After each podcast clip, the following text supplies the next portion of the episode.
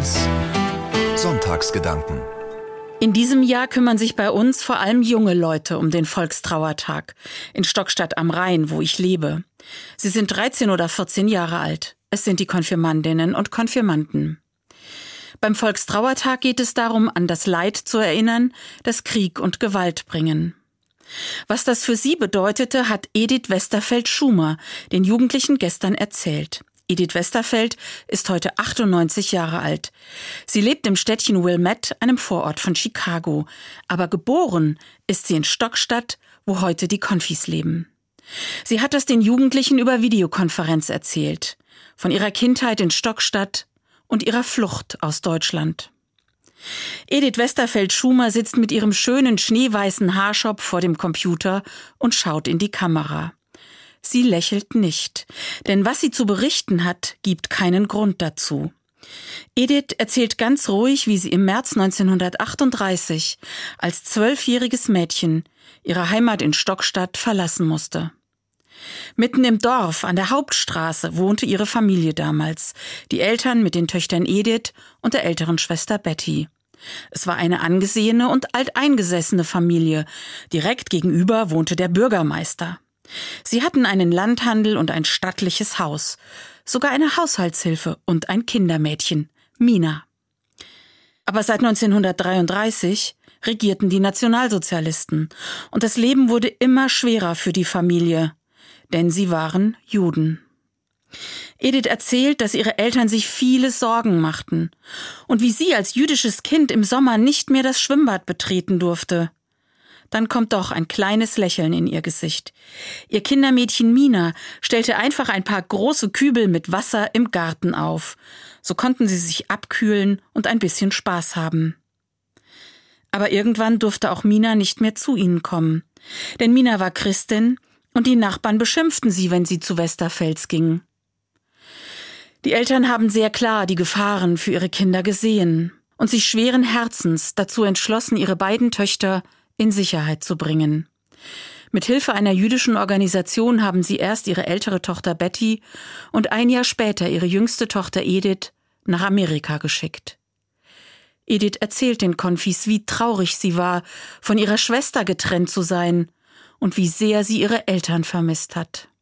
1938, als sie ganz allein weg musste, hatte sie nicht glauben können, dass dies ein Abschied für immer wird denn ihre Eltern wurden später Opfer der Verfolgung und starben in Konzentrationslagern.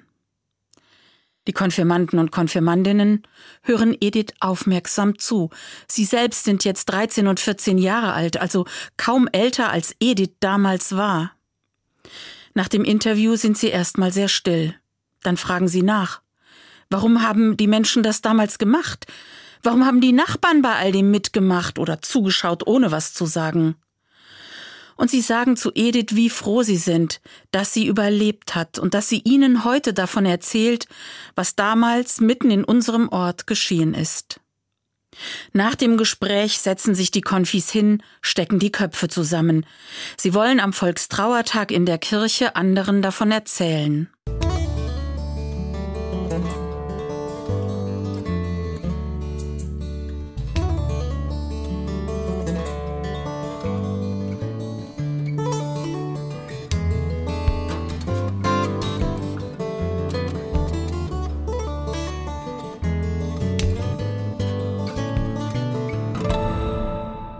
Was es für ein Kind bedeutet, seine Heimat zu verlassen, weil es dort Verfolgung oder Krieg gibt, haben die Konfirmanden und Konfirmandinnen gestern sehr eindrücklich gehört.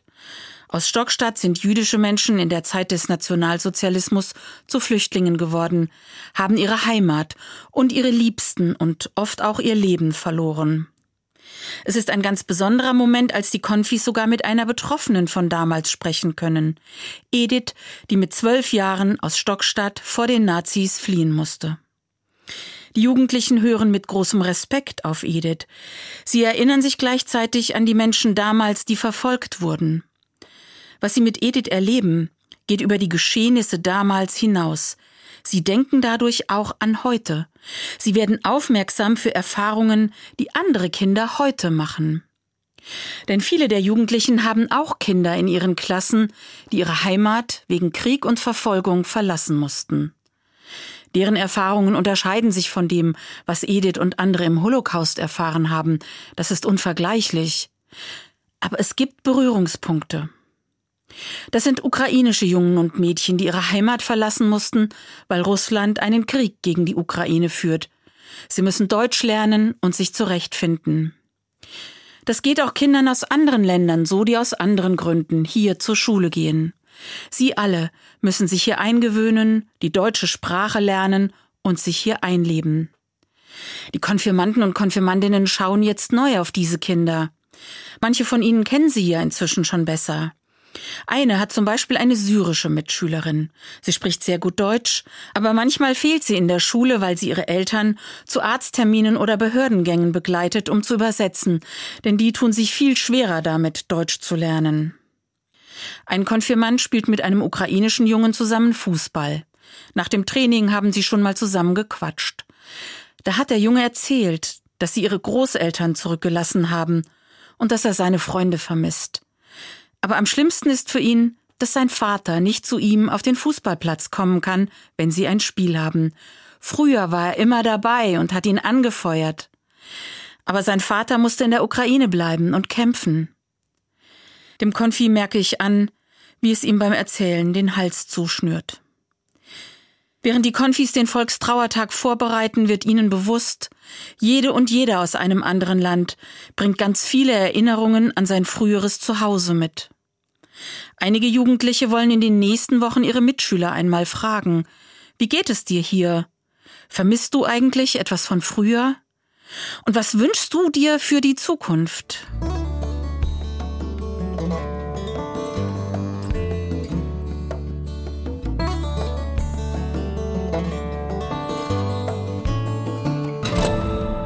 Heute am Volkstrauertag werden die Konfis in unserer Stadt erinnern an das, was früher geschehen ist, an Verfolgung, Leid und Krieg.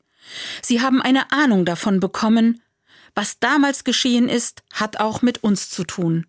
Wir sind eingewoben in die Geschicke und die Geschichten unserer Vorväter und Mütter.